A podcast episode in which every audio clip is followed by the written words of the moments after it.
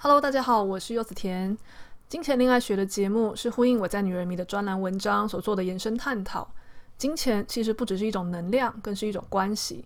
透过文章和节目，我将分享怎么经营一段我们极为渴求却又总是捉摸不透的关系，也就是我们和金钱的恋爱学。如果还没有看过文章的朋友，连接会放在节目内容，或是上网搜寻“柚子甜金钱恋爱学”，就可以找到文章喽。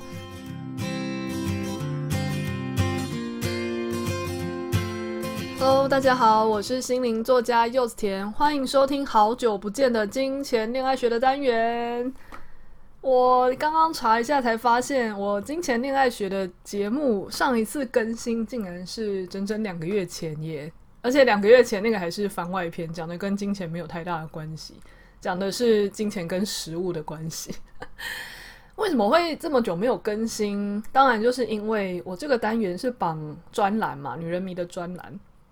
那我五月因为三十五岁生日，所以我说我想要去好好的放假，完全不工作。结果。当然，就是专栏也不会写啊，所以要放假就要好好的放假。毕竟我觉得我写专栏的时候投注的心血跟精力会特别大。那既然我希望五月的时候好好的修身养息，调整我的身心，所以我就不会在这个时间写任何的文章。结果刚好。我现在想要讲的主题，就跟这个休息状态之后得到的金钱还有恋爱的启发非常的像。其实我回头去看自己金钱恋爱学的文章，我发现我从一开始写写到现在也二十二课了吧，所以是第二十二篇了。这二十二篇以来，我不是从头到尾都用同样的、完全一样的视角在写，毕竟人会成长。我在早期写恋爱的文章的时候的视角，跟现在的视角也会有一点不一样，所以人是会进化的，也不见得说过去的就是不对或是不好。毕竟人本来就是常常会在不同频率下做不同的事情，可是呃频率比较不像现在这样子的比较成熟，或是有其他的境界的时候，也不代表那个时候做的是错的。好比说，我早期的金钱恋爱学文章可能会很侧重于一些财务上的经营啊、存钱啊等等的，那就有点像我早期的文章在讲感情的，我可能就会讲的比较多的是，我们在关系中的一些要怎么样经营啊，然后有什么课题等等，就会很认真去分析那一些很美角的事情、很细节的事情。可是到越来越走到后面的时候，你会发现，如果频率慢慢的成熟圆融之后，你可能会有其他的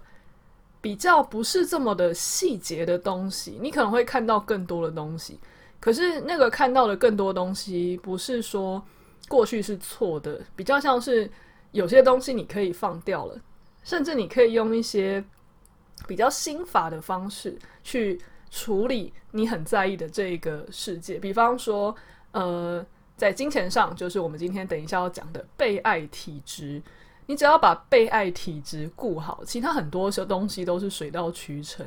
那在感情上一样也是，你在感情中，你一直在那边讲说，哇，我要怎么沟通，我要怎么样让伴侣喜欢我，我要怎么样才会让彼此的关系一直维持在热恋，那一些技巧当然都没有错。可是，如果你调整好所谓的被爱体质的话，其实很多东西你不需要努力成那个样子，它是水到渠成的。当然，在还没有办法这么轻易的做到被爱体质的前提下，其他的经营方式当然还是可以学啊。因为我觉得这个东西是没有办法偏废的。一个完全不知道怎么经营、不知道怎么沟通的人，他有办法好好的锻炼被爱体质吗？又或者是因为关系并没有变得比较好，所以他就算很努力想要呃锻炼被爱体质，那可是他在中间只要一焦虑、一恐慌，或是他还没有找到什么叫做善待自己的诀窍的时候，可能又会故态复萌，用很多的焦虑跟恐惧去面对关系。那在这样的情况下，学一些。嗯比较实务上的经营技巧、关系技巧，至少可以去防范我们嗯用太本能的焦虑或是恐惧面对关系，这样不是也很好吗？所以我觉得这些都是一体的，它不能偏废。好，那我现在就要进入正题了。今天的主题是被爱体质的最高原则，就是绝不亏待自己。我在写这篇金钱恋爱学的文章的时候啊，就是结束五月整个月的大休息。那我在自己的粉丝团有提过，甚至我在我的个人网站有写过一篇三十五岁生日的休息报告之类的。大家也可以在我的官方的网站 yssweet.com 那边去找到这篇文章。我那时候发现，我这个月真的就是纯摆烂，除了不工作，我只消化我之前就已经先约好的工作非常少以外，那其他我基这基本上就是，呃，看书啊、旅行啊、在家打滚睡到饱啊、好好吃饭、好好休息等等的，你就是一个非常调养的状态。我那时候本来就想说，天哪，我在。这样的结果应该是月底要直接吃老本了吧？根本就不可能有剩，你根本就没在认真工作。你以前很认真工作的时候，每个月都还是很担心钱，很担心说哇会不会就是不够去呃缴什么样的费用啊，或是会不会不够某一笔花费啊，或是多了比较大的一个账单，你就会开始焦虑和紧张。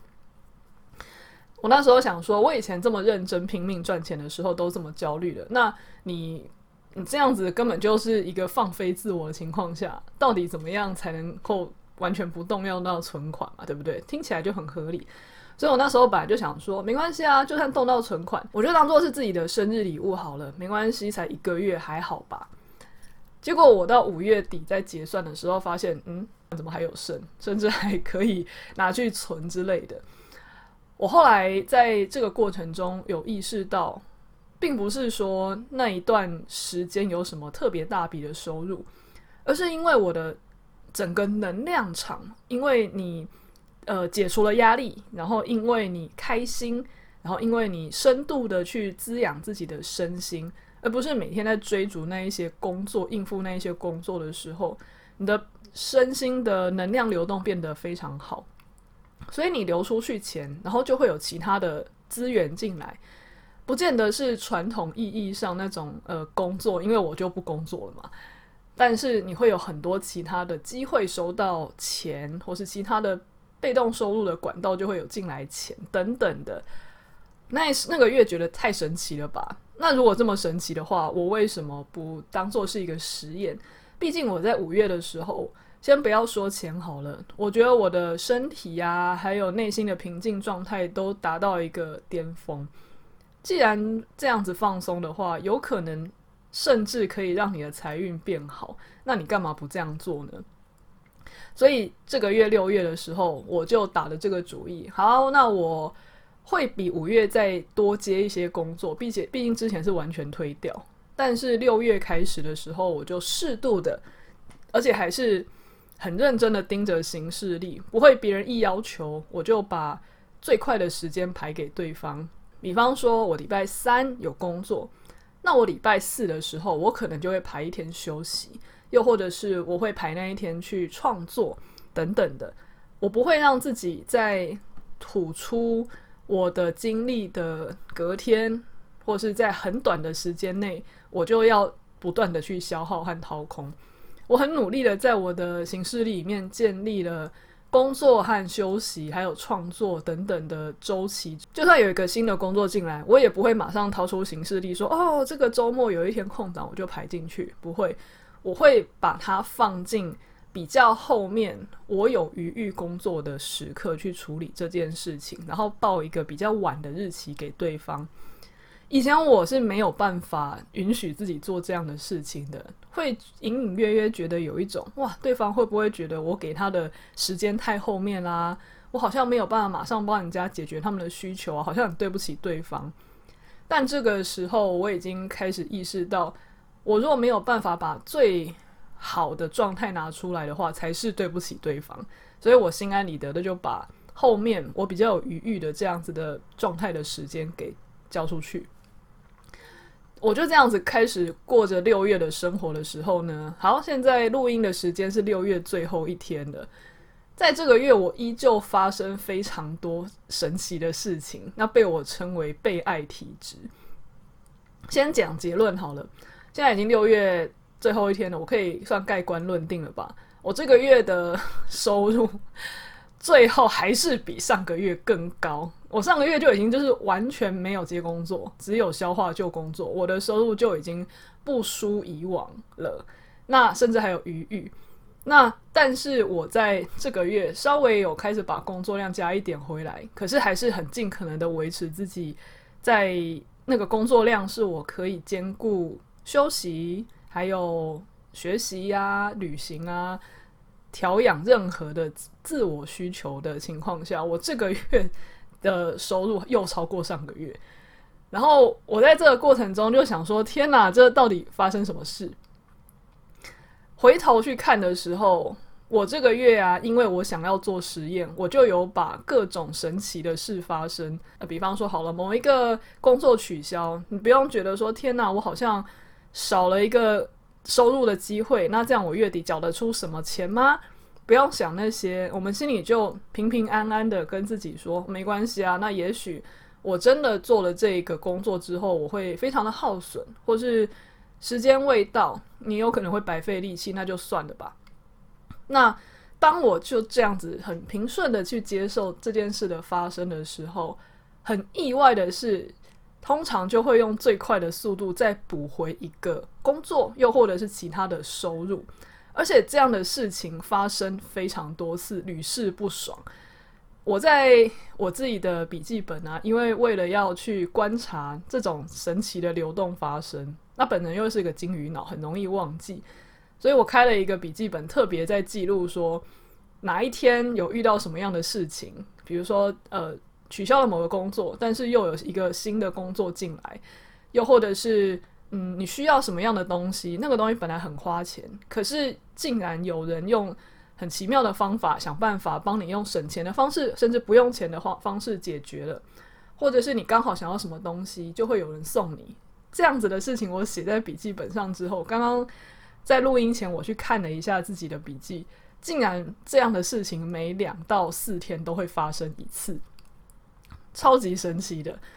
但是人本身就是一个。比较不知足又比较健忘的生物啦，我必须老实说。所以这边特别提醒一下，如果你也想要做我今天想要分享的被爱体质的练习的话，建议你也有一个笔记本，可以记在手机里，或是记在纸纸本里都可以。只要你发现生活中好像有一些很神奇的礼物，或是你本来想要花的钱，竟然后来发现用一些更省钱的方式轻松的解决，甚至解决得更好。或是有人莫名其妙忽然来送你东西，不见得送钱，但是刚好是你生命中需要的，这其实都是你开始有被这个体质改善关系的迹象。那你就把它写下来，你这个笔记本它其实也可以当做是一个调频的笔记，它让你意识到你在什么时候需要的时的东西的时候，是真的会有资源进来的，不用太担心。好，那我相信大家听到这里的时候，应该就会很好奇，哇，那这样这种让金钱可以很自然的流动进来，让美好的金钱关系可以透过你只要照顾好自己就能够建立，到底是要透过什么样的方法？其实我在文章还有在刚刚前面的时候，就已经算是有把方法分享出来了。那个方法，如果你真的要说一句话的话，我会说那个就是绝对不亏待自己。不知道大家在听到“绝不亏待自己”的时候，我们想到的是什么？因为我相信一定很多人在听到说“哈，我觉得我对自己很好啊，我觉得我想要什么的时候，我觉得我不会忍，我就会直接刷卡买下去。”或是我觉得我不开心的时候，我就是会冲出去，我就是会骂人，我不会让自己受委屈。又或者是我觉得我对自己很好啊，我明明就觉得下班的时候就应该要去健身房运动，可是我都觉得我对自己太好，我下班以后就直接躺在床上划手机，然后追剧追到十二点，才心不甘情不愿的去卸妆跟洗澡。我这样还不算是就是做到这种没有亏待自己的程度吗？好，什么叫做不亏待自己这件事情啊？我觉得我前面要先下一个定义，不亏待自己真正的定义是满足深层需求，而非表层需求，以及你要满足的是长期滋养，而非短期快感。举刚刚的例子来说好了，有些人他觉得说，我想要什么东西，我不会忍啊，我要把自己当公主来养，我就会直接买衣服、买包包，然后呃团购美食等等的。但这个东西是深层需求还是表层需求呢？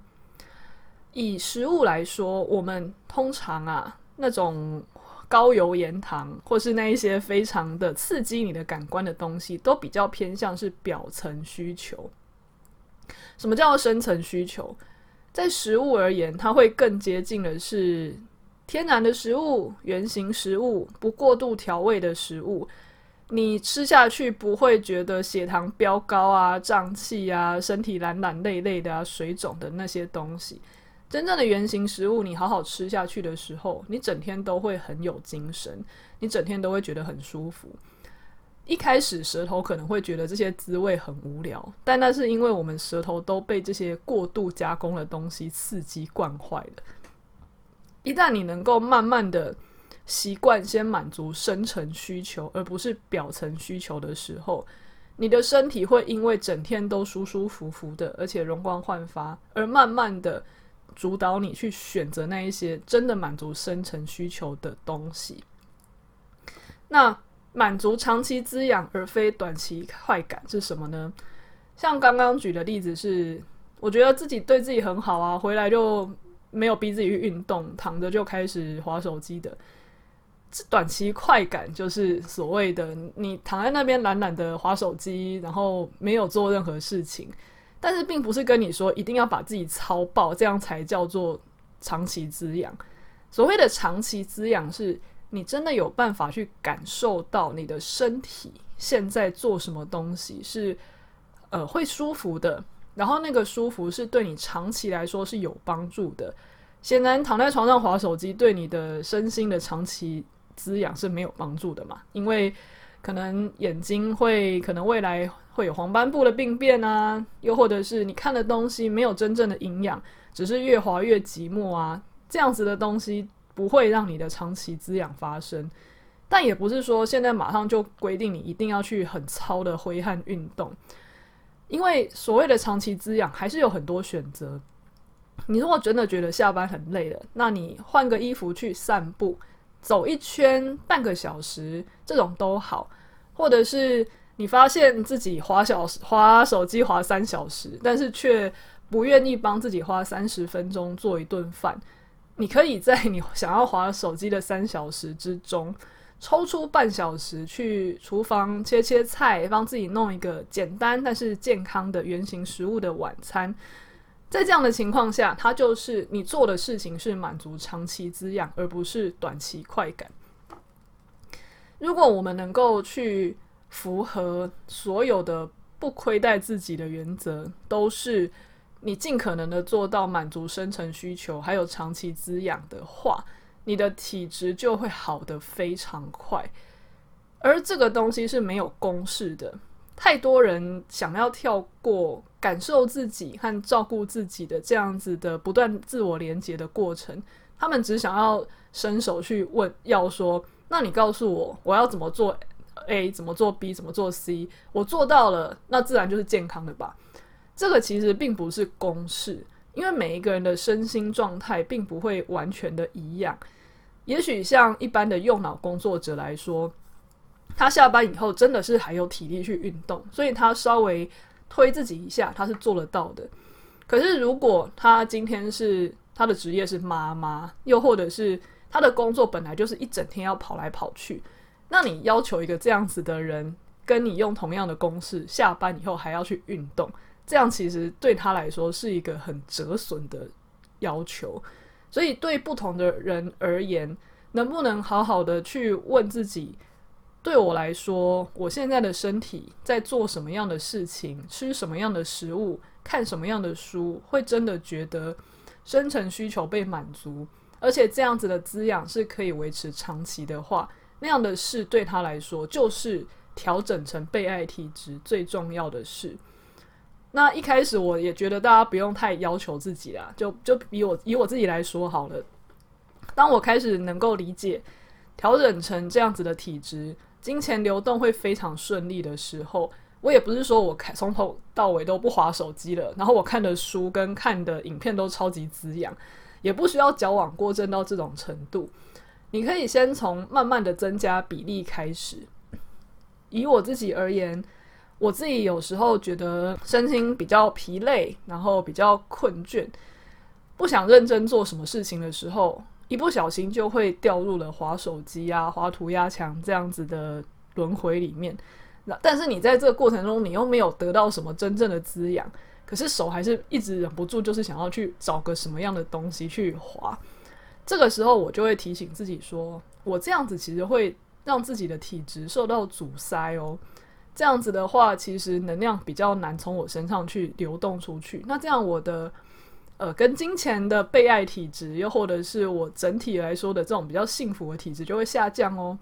我就会克制自己说，好，现在手机上没有什么好看的，我就要放下来，去拿一本自己真的觉得看了会头脑很滋养的书。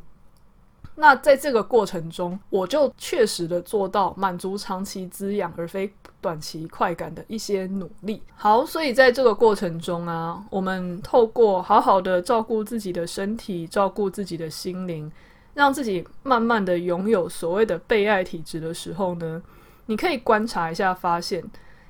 身边的那一些资源是不是流进来的更多。我那时候观察的结果是。它真的很像一个水桶，我的水桶水位就维持在某个高度的时候，只要出去了一点，它马上就会用最快的速度补进来。但是哦，这个中间有一个很巧妙的东西是，我们心里是人嘛，我们都会贪心的觉得说，那我是不是现在体质越好，就会一直有资源进来？这个被爱体质的关键不是囤积，而是流动。在你现在没有真正的需求，你并不需要这笔钱，或是你并不需要得到这些东西的时候，那那个水位基本上是一个平静的状态，所以并不会在你不需要的时候去强求。为什么现在又没有其他资源进来了？请告诉自己说，因为我现在就真的不需要。你也可以好好的观察，你现在真的需要吗？如果其实不需要的话，我们不需要去勉强，在水位很满的时候硬是有东西进来，而是你可以去观察好。那现阶段我如果希望促进流动的话，有没有什么东西是我可以先让它出的？你一旦有在出，你就会发现东西开始进来。那个出是什么？它不见得是好。那现在我要去花钱，不不一定是这个样子。有时候是你去奉献。你去付出一些你的时间，或是你的精力，你去让别人能够得到你这边给予的东西，那其他的那一些能量就可能透过任何的有形无形，不一定是金钱哦，有可能是其他的好运、好机会，它就灌回来。这个其实可以呼应到为什么传统上很多宗教会跟人家说，你有去做善事，你有捐钱，你有布施。你其实会有很多的好运，跟老天会有很多的机会流进来帮你。这个其实不能算是一种交易。如果你是抱持着贪心的心态在做这一些善事，在捐这些钱的话，你的频率不会太好，所以你那个水桶其实也不会太大。也许你真的出出了蛮多的，但是呃进来的东西会因为你这个水桶不是这么的大，因为你频率是贪婪。所以可能进来的品质，又或者是进来的量，也不会如你所愿的这么多。可是如果你在奉献金钱啊、时间啊、能力啊，或是单纯是去对身边的朋友好，对他们善意都好，你都是在不只是给出去，你同时也是让你的这个水桶的体积频率能够更大。因为你频率频率变好了嘛，所以你给出去的时候又会有新的东西进来。这就是为什么传统上会说，你多舍多得，你能够给的时候，其实你就会有更多的能量去流进来。重点不是那个给，重点是给的时候的心念，再加上给，你就会变成是善意的给。那当你的水桶是呃大的，然后当你的那个能量的流动是顺的的时候，自然会有很多的机会从各方的管道进来。那这就是我所谓的，你其实不用特别努力，你只要把自己的状态维持好，把自己照顾好，这个就是所谓的被爱体质。你是不用特别去追寻那一些金钱或是爱，那些能量就是会自然进来的。好。呃，因为这个观念啊，我觉得蛮抽象，所以我很尽可能的把它讲得比较清楚了。如果想要用其他的方式去更了解我表达的东西呢，女人迷这一篇专栏我也放在内容栏的地方。那这个东西未来也许也会常常出现在我的 podcast 或是文章里面，因为毕竟我说这是个实验嘛，我未来当然还是有可能会。继续的发现怎么样让这个体质是更轻松的维持，又或者是能够想到或是观察到更多照顾好自己，然后一切都可以更自然的水到渠成的方法，这个不就是一种最顺利的幸福的人生吗？好，那希望大家听完这一集之后呢，也能够慢慢的照顾照顾自己，善待自己，开始拥有被爱体质哦。好，谢谢大家。如果大家喜欢我的 podcast，欢迎到 Apple Podcast 给我五星好评。如果内容对你有帮助的话呢，我也把抖内连结放在内容栏的地方哦。谢谢大家，我们下次再见，拜拜。